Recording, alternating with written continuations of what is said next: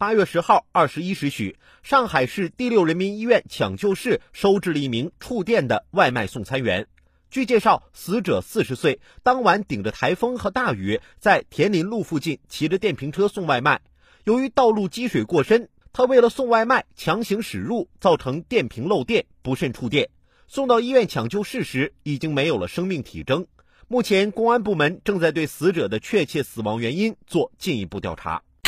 外卖员因触电身亡的悲剧事件，属于台风衍生的次生灾害，本是可以避免发生的，令人感到非常惋惜和悲痛。事实上，在各地台风预警发布之后，部分外卖平台就在 APP 上公告，基于安全考虑停止运营。微博上也发起了相关话题讨论。绝大部分网友赞同外卖停止派单，并声称宁可不点单，也要确保外卖小哥的安全。可见，在天气恶劣的情况下，外卖停业并不会造成负面影响，用户能够理解和支持。毕竟，在生命和生意这两个选项里，答案不言自明。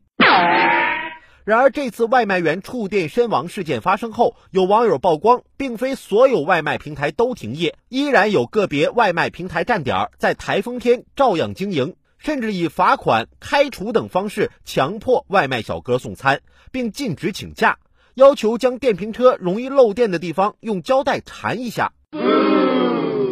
显然，如此不顾员工生命安全的做法，不仅涉嫌违法行为，也违背防台预警措施。亦是在漠视生命，有失商业道德伦理，应该受到监管部门的惩罚以及全社会舆论的谴责。